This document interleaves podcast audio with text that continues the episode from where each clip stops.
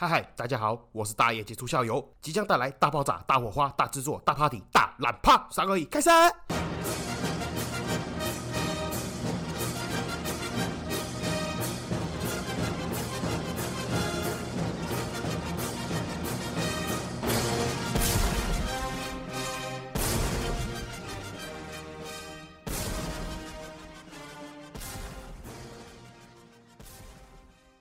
嗨嗨，这里是欢迎回来。好，今天就是要程序上一集的那个我确诊，确诊完之后换我阿妈确诊，然后我阿妈确诊之后先逝了，就是走了，然后还有后续一系列他老人家办的葬礼啦、后事点点点等，还有为什么我会那么火大、那么堵然，然后有一点难过、懊悔，再加上嘞。我阿妈这一辈子的神奇精彩人生故事这样子，那为什么这一集嘞会那么快就更新了嘞？因为呢我发现哦，这个坑不赶快填一填，最近好像又发生了很多事情，很多东西想要讲哦，但是因为卡在这一集没有更新，后面就一直拖，时事越拖越晚，到时候就不是时事了，是历史故事了哦，所以在废话不多说，我就开始哦今天的故事。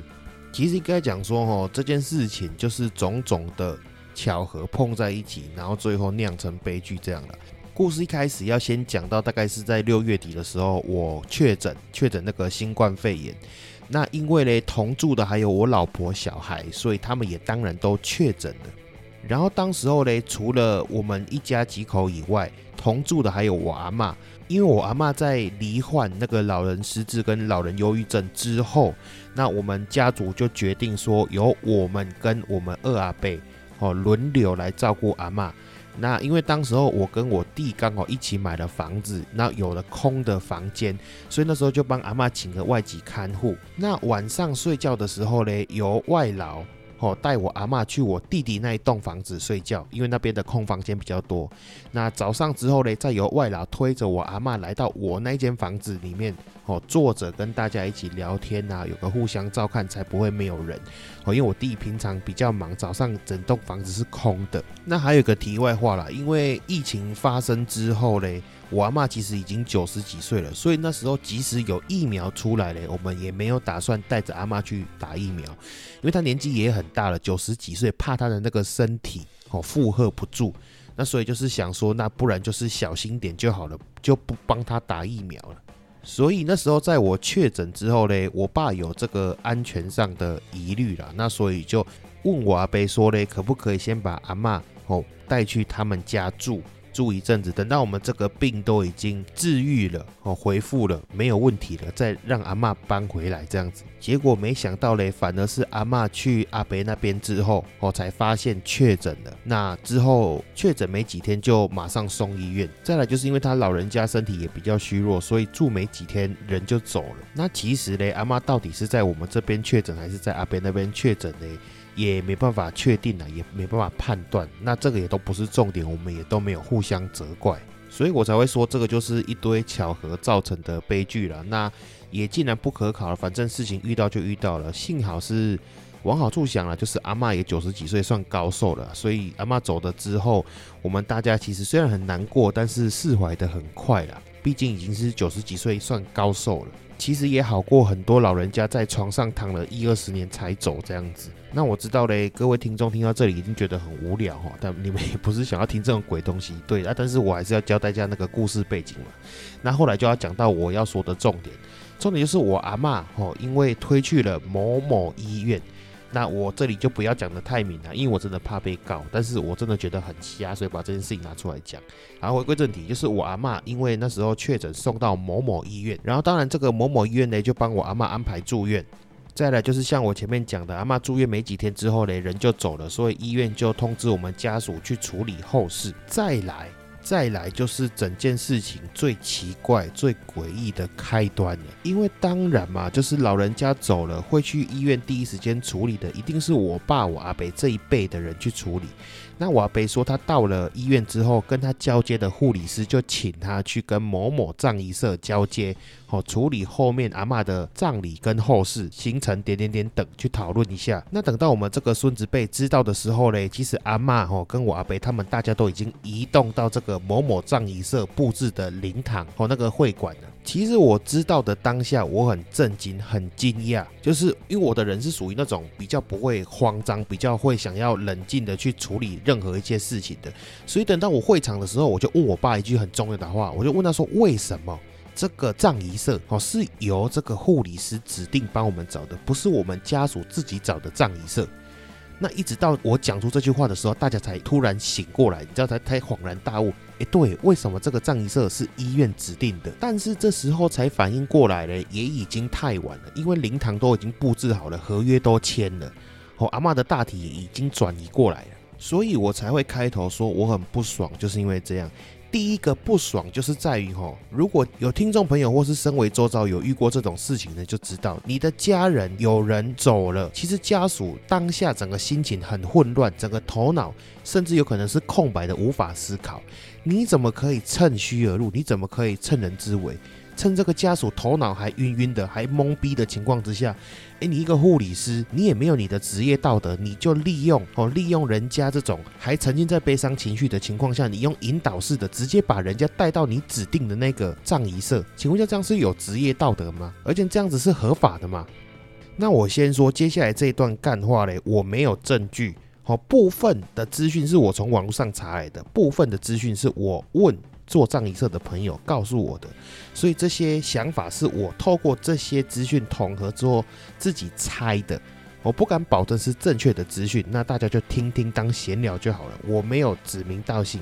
我后来呢，通过网络的资讯，还有我做葬仪社的朋友告诉我，我才知道，原来这间医院的配合的葬仪社是用标的，哦，三年一标。所以为什么这个护理师指定叫我们去找这个叉叉葬仪社呢？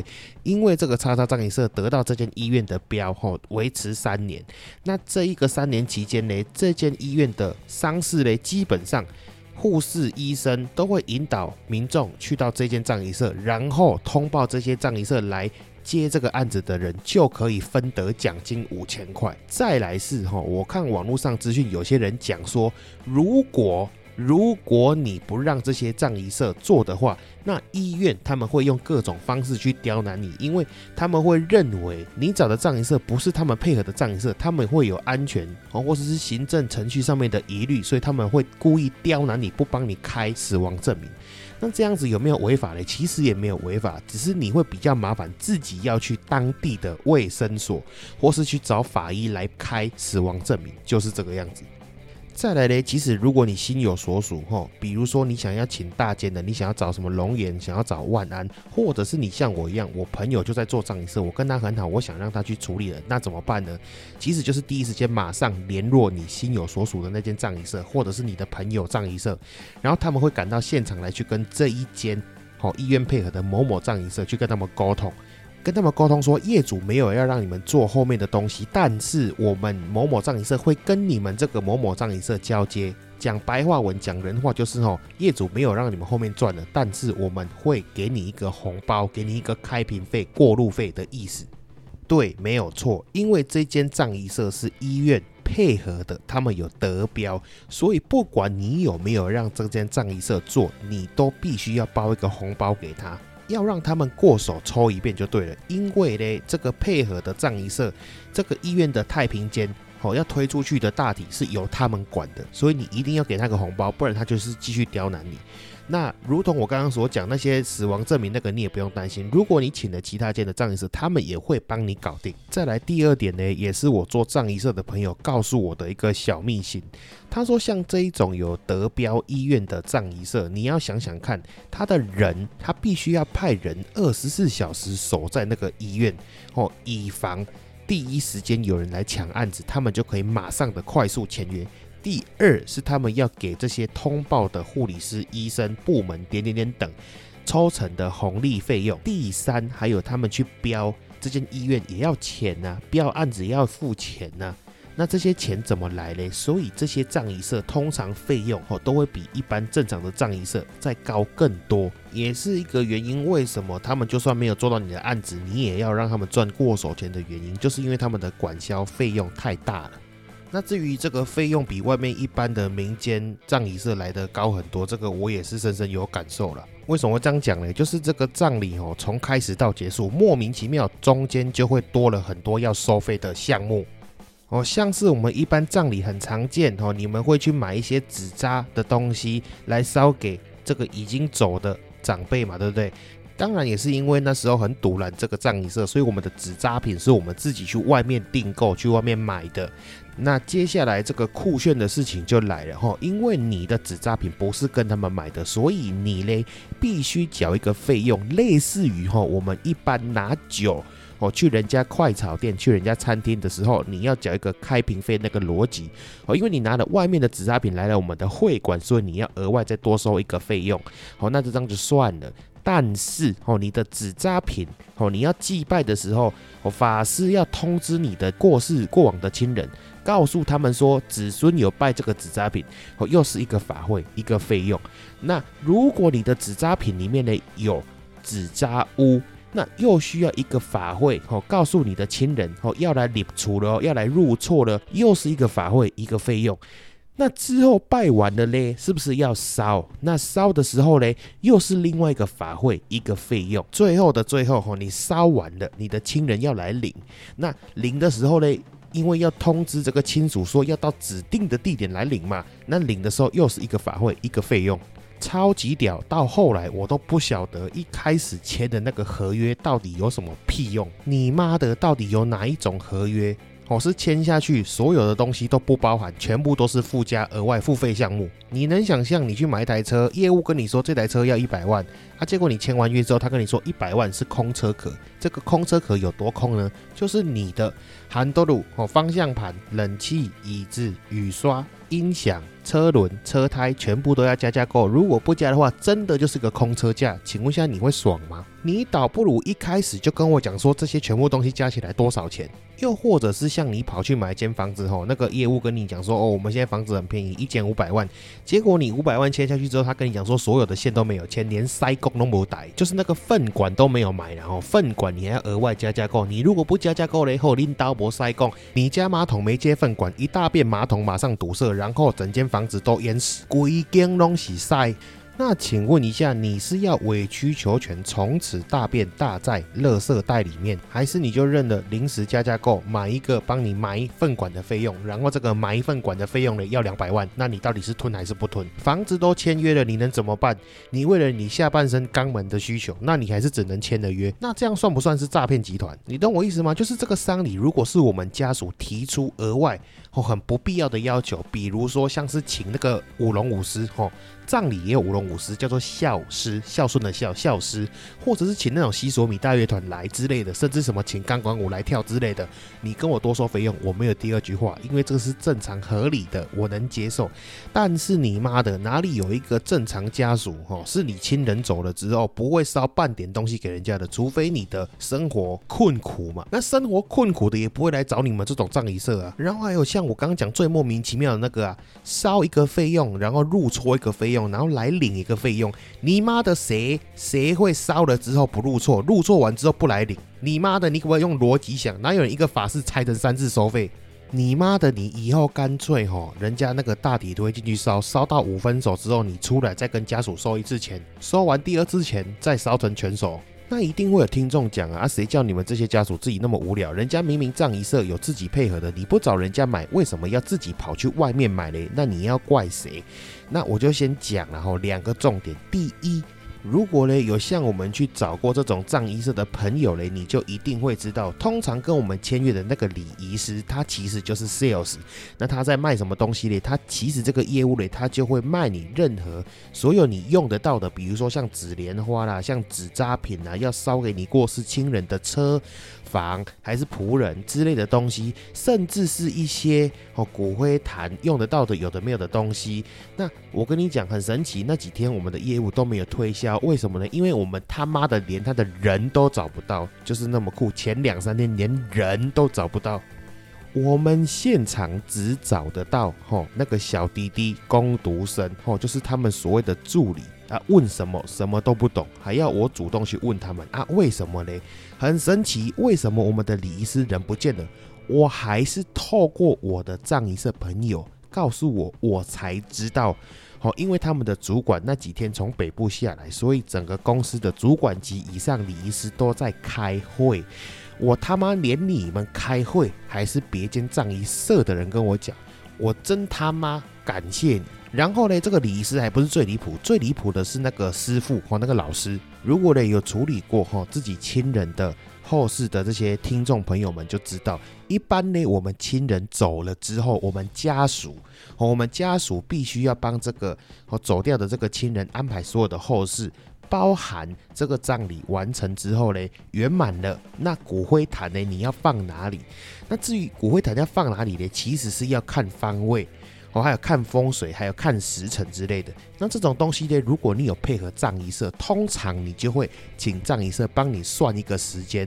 好，那至于为什么我刚刚那么不爽，就是因为这样，我他妈问了你们两三天，那个风水师和那个老师，到底什么时候可以给我们方位跟时辰，他妈都找不到人。然后最屌的是，哦，从第一天问到第三天，第三天的时候，那个老师才说，哦，因为他刚好去医院接大体。然后呢，就那么刚好一进去，前脚一进去，后脚有确诊者进来，哦，他们那个急诊室就被封锁了。我心里面就想说，你妈的死秃驴！我已经问你三天了，哦，你第三天跟我说你人在急诊室里面，哦，被卡住被封锁了。那你他妈前两天你是去哪里了？你知道这就很像啊！你各位有没有种朋友？哦，就是你们明明十二点半哦约在某某餐厅哦，要说要一起吃午餐，然后一点半了，你打电话给他说，哎，干你你还赖国豪，你人在哪里？然后赖国豪跟你讲说，呃，我在台中帮姑姑，帮你妈啦，你在床上睡觉啦，你在帮你姑姑哈啦，你妈的，你还没出门好不好？你懂我意思吗？你妈的，已经三天了，你第三天才跟我讲说你在医院里面被隔离，哈，被封锁在里面，你他妈掉到井里面三天都爬出来了，你妈的！所以就是因为一直找不到他们人之类种种的原因，导致于我们家属很不爽，才决定不跟他们买东西。而且说实在话，幸好哦，幸好没有跟他们买东西。据我自己的哈，后来上网做的功课之后，才发现他妈就像我最前面所讲的嘛，因为他们的管销费用实在是太大了，以至于他们的东西比外面的市价、行情价还要贵上好几倍。那有多离谱诶？其实你也不用哦，真的哦，多么深入去找到那个批发价哦，披荆斩棘跑到那个深山野岭的工厂哦，拜托那个纸扎老师傅哦，我说拜托你哦，阮刀真正无好过，不过阮阿妈想要大一根大厝，你敢能帮我处理者？不用这样子，真的不用，你只要上网哦，去虾皮、去雅虎拍卖打纸扎屋三个字，你他妈买到的竟然比这件账车还便宜，你他妈我真的是感谢你哦，真的是。被盗笑，你能想象吗？你真的能想象吗？哦，那这个还不是最离谱的，最离谱的是骨灰坛，因为我阿妈的名字有一个叶哦，叶字树叶的叶，然后再加上我们自己本身做珠宝业这个行业嘛，所以在骨灰坛的选择上面，后来我们就选了一个哦软玉质的哦碧玉来做阿妈的骨灰坛，然后这个骨灰坛最后呢，我是请我的朋友帮我处理一颗骨灰坛，大概是六万块左右。然后呢，这个神奇离谱的事情就来了，就是我这颗骨灰坛，我去网络上做功课，我葬仪社他妈从二十万喊到八十八万，喊到一百二十八万都有人在卖。各位听众有没有听过那个车还是摩托车有一种叫做欢乐表？哦，就是他那个时速啊，哦写的特别夸张哦，你明明现在时速是四十，然后他给你写一百，哦，啊你时速六十，他给你写时速一百五，哦这就是欢乐表、快乐表。所以我心里面想说，你妈的，哦车有欢乐表。啊，你他妈这个骨灰坛是欢乐报价表吗？你是打算开一百二十万，然后打一折给客人吗？妈的，六万块的骨灰坛你卖一百二十万，你是想让你的客人享受尊荣感吗？还是你想让你的客人享受杀价的快感？还是你这个骨灰坛是要拿去亚马逊上面卖的？哈，这个奇怪的小东西在亚马逊上面卖一百二十万，偷偷告诉你它的实际成本为六万块。虽然我不是数学家，但这他妈听起来很不对劲，对吧？哇，这听起来好到不真实，这是诈骗吗？是。那大概我先跟大家分享，就是以上这些狗屁打造的事情。当然还有可能有一些东西我一时间没有想到，但其实当下还蛮火大的。但我看现在这边我时间差不多了，因为我这边已经凌晨三点了。那阿嬷的这个人生故事、精彩故事也还没有讲到，没有分享到，那我就分成下集再来讲。我这一集就先聊这个部分，最后来做一个总结啦，就是其实我爸那一辈的哈，我爸我阿伯他们其实会觉得说整件事情有圆满处理完就好，但其实其实我自己是还蛮不爽、蛮堵然的，尤其是到这个葬礼的后期，哦越办我越火大，因为其实整个家族啊孙子辈里面只有我一个。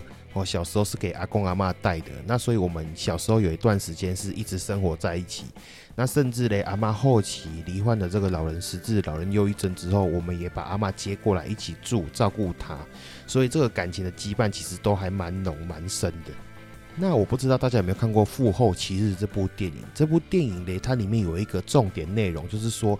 其实等到整个葬礼的仪式行程走完了之后，那个思念才是开始无止境的蔓延。那我觉得我的情况跟这个比较不一样。其实我自己，哦，最近这近年嘛，经历过两次，一次是外公，一次就是我阿妈。那我外公那次呢，其实是在我看到冰柜里面的大体之后，我才整个人崩溃，然后痛哭，然后沉浸在悲伤里面。那我阿妈因为这个是确诊，然后就是四十八小时内就要火化嘛，所以看不到大体。我是一直到进入灵堂看到我阿妈的照片之后，我才开始沉浸在这个悲伤，才开始难过。所以我会觉得这个葬礼对我来讲，当然有人会说了，有人会说这个葬礼其实就是办给哦还在的人，还活着的人。哦，甚至它是一个陋习，它是一个炫耀，还是一个好面子没有的一个场合，一个一个聚会这样子。我觉得真的不是这样。我觉得这个葬礼对我来讲是一个调剂，调剂这个亲人真的已经走了的一个仪式。他透过了每天这个诵经啊，然后折纸莲花啦，做三做五做七，到后来整个送走出殡的这个过程，我觉得真的是家属是一点一点慢慢的在放下，然后妥协，然后接受这一件事情。所以我觉得这是一个很重要，对我来讲啊，我觉得这是一个很重要跟我阿妈告别的一个仪式。所以没有办好，我真的觉得很内疚，也很难过。那当然我知道很多人就是会讲说内疚的只有我们还活着的人，但是我就会觉得说这好像是我生命中一个坎啊，一个遗憾啊。最后的最后了，我还是要告诉大家，爱要及时，真的不是口号，就是真的等到你看到。那个灵堂的照片，看到冰柜里面的大体，你才会知道说他真的已经走了。就是你再怎么遗憾也没有帮助。那我最后分享一个小故事了，就是我有说到嘛，我阿妈生前最后已经有点老人失智。那其实那个过程是很恐怖的，就是你会慢慢的看着他，从会跟你聊天、分享心事，到没办法跟你讲话，然后忘记你、忘记一切，其实真的只有短短两三年。我还记得，因为我阿妈很疼我，很关心我。在我小时候，常常会问我说：“生活费够不够？零用钱够不够？”如果不够的话，他就会随手拿两千块给我。然后我还记得那一天下午，我阿妈就问我说：“零用钱还够不够？”然后我也没有回答，他就拿了两千块给我。在他的记忆里面，我还是当年那个小朋友。那我很难过，但是我又不知道如何开口。结果过了三分钟，我阿妈又问了一样的问题。